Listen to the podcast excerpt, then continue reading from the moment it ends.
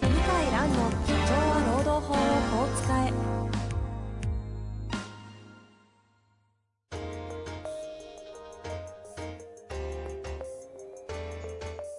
法律の下で展開されるビジネスの世界ポッドキャスト「社長は労働法をこう使えば」弁護士の向井蘭が経営者の立場に立って経営者が知っておくべき労働法の基礎だけでなくビジネスに関する法律の問題を分かりやすく解説します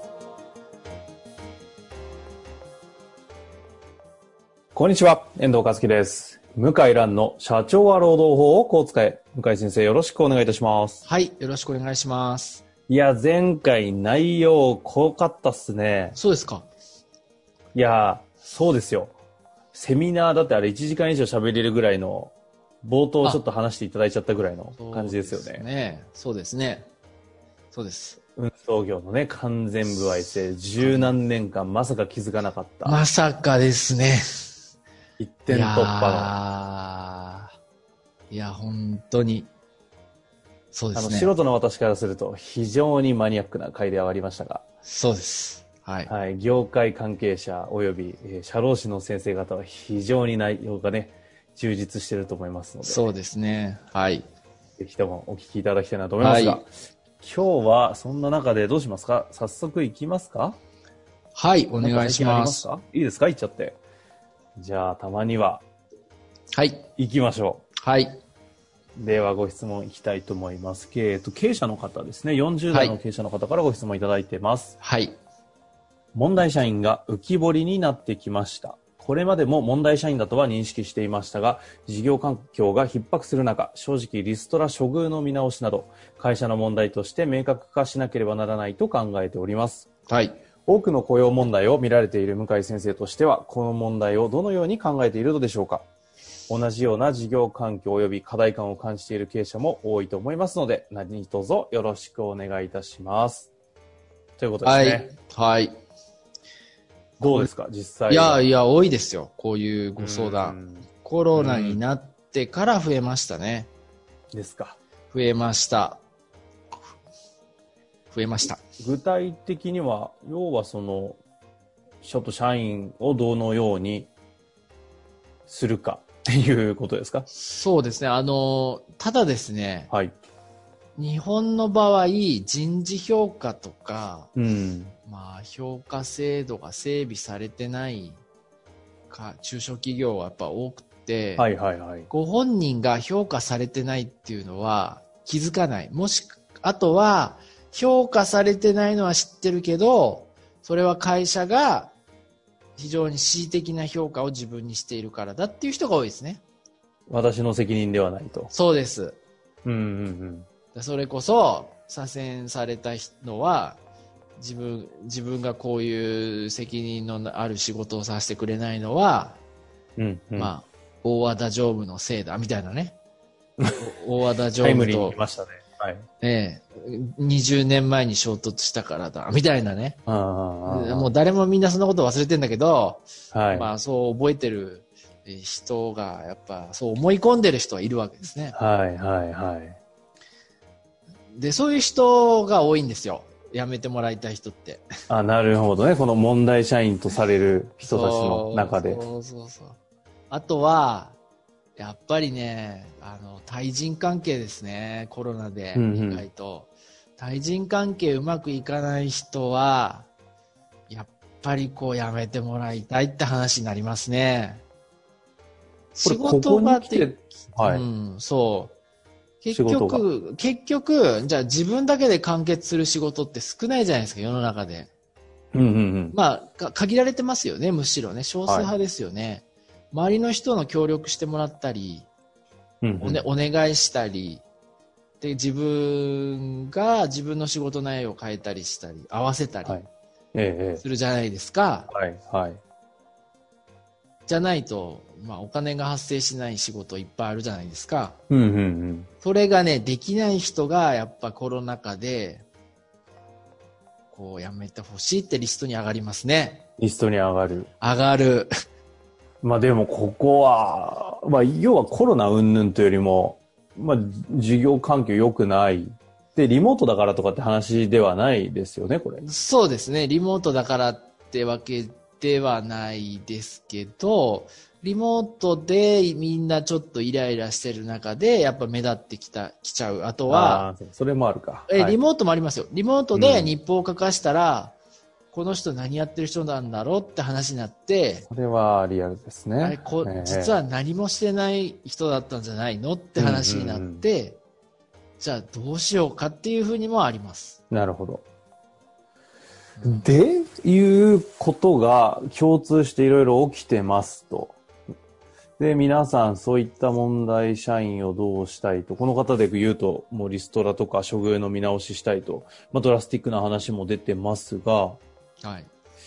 どうのアプローチでいきますかそもそも一旦ね、労働的な話で言うと、そういったドラスティックな処遇はできるのかっていうのまずありますし。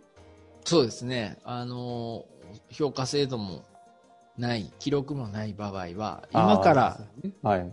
記録作んないといけなくって、はいはいはい。で、一つ、まあこれは過去の回でも言ったと思いますけども、うんうんうんあ、の、日報をつけてもらうっていうね、ことをやってます。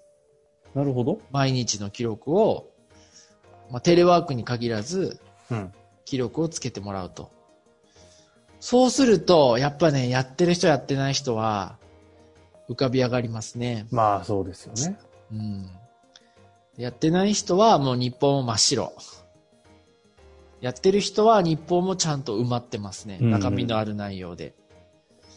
で、やってない人に注意すると、やっぱりこう、日報上でも反論してきて、ですぐこう衝突するんですけど、はいはまあい。やってる人の場合は、まあそんなにし上司も指摘したりしなくって、うんうん。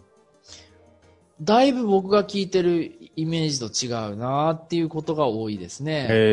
ー、え、それ具体的には、いや、あの、この人能力ないんだって言われて、はいはい。いや、目指したいんだって言うから、日報をつけさせたら、あれ、やってないこれっていう感じで、おーうん。あの、一部、要するに狭い箇所の仕事はできるんだっていうのが会社の言い分なんですけども。はいはい。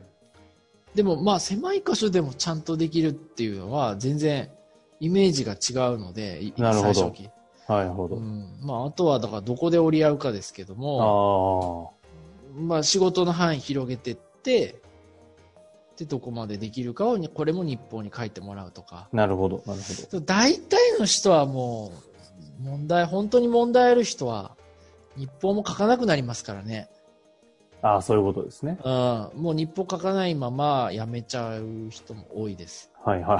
そうあ。と日そ報ん書なく極の端のもあるんですね。はい。ええ日報書くのを拒否したりね。うーん。で、そうなるともうやめさせやすくはなりますね。なるほど、なるほ業ど。務命令違反で。はいはいはい。そう。で、日報書くのはパワハラだってよく言われるけど、実際やっぱ問題事件とかクレーム事案が出てるので、日報指導が必要な人が多いですね。うんうんあと、何やってるか分かんない人っていいんですよ。ちょっと大きな会社になるうと。ん。まあまあ、いますよね。いますよね。必ず一定数いますよね。で、話聞こうとすると拒否、事実上拒否される。うんうとん。か、だから何やってるか明らかにするためにも日報を書いてくださいっていうのは、全然業務命令として正当な理由なんで、あ、一切パワハラにはならないです。ならない、ならない、 ならない、ならない。だから、もう日報すら書かせらんないんだったら諦めた方がいいって言ってます、私は。そういうことですか。そこ一つの基準ですね。基準ですね。日報すら書かせた、書かせることが怖いですって言ったら、いや、もう何もできないですよと。うんうんうん。お金いっぱい払ってやめてもらうしかもうないですよ、あとは方法はっていう話をしています。なるほど。これはね、成功率高くって、ただすごくね、やっぱり手間がかかるんですよね。うーん。毎日日報を書いてくるから。でもしょうがないですよ、手間かかる方が。これ実際処遇をそうやって見直したり、まあ、それこそ会社を辞めてもらうという方に移行するとき、明らかにその実態を浮き彫りにするための日報、日報を書かせるためにはどのくらいの期間要すると、これはまあ確かに正当だねって根拠になるぐらいのい量なんいですか質問ですね。いい質問です。あの、ケースバイケースですね。ええ まあ、そりゃそうですよ、ね。ええって。うんうんうんいや、ケーあスの、ケース全く仕事しない人っていいんですよ、世の中に。ねそういう人はもうそれこそ1ヶ月2ヶ月で改善しなかったらクビでもいいでしょうね。はいはいはい。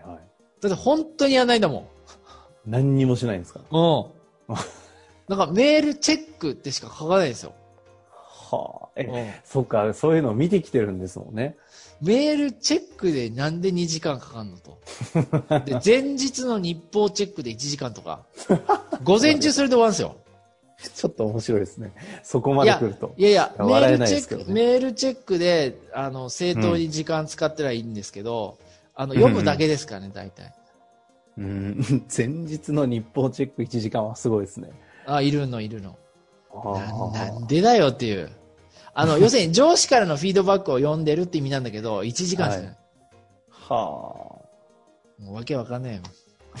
そう。だかなるらほどまあ、で、いや、はいだからそういう人はやっぱまあ、まだ少数なんで、実際は2、3ヶ月はかかりますね。あ。でも2、3ヶ月か。 2、3ヶ月で、まあ、本性が出てきますね。なるほど。うんあなかなか要しますね、これからということであると。これから。まあでも軟着陸する率は高いです。うーん。自分から辞めたり、体調干渉を応じたり、ええあと配置転換を応じて、まあそこの部署からいなくなったり、からおすすめはおすすめですね。なるほど。はい。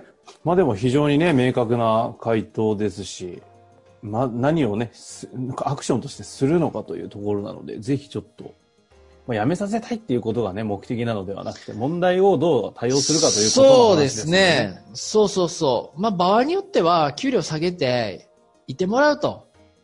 ただ給料は下げさせてもらうと。うんうん。で、合意をしてもらって、給料下げると。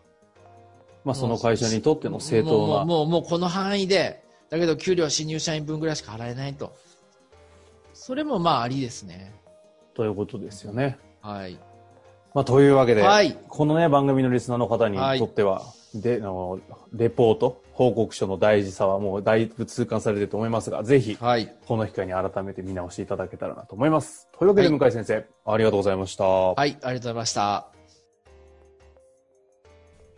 本日の番組はいかがでしたか番組では向井蘭への質問を受け付けております。ウェブ検索で向井ロームネットと入力し、検索結果に出てくるオフィシャルウェブサイトにアクセス。その中のポッドキャストのバナーから質問フォームにご入力ください。たくさんのご応募お待ちしております。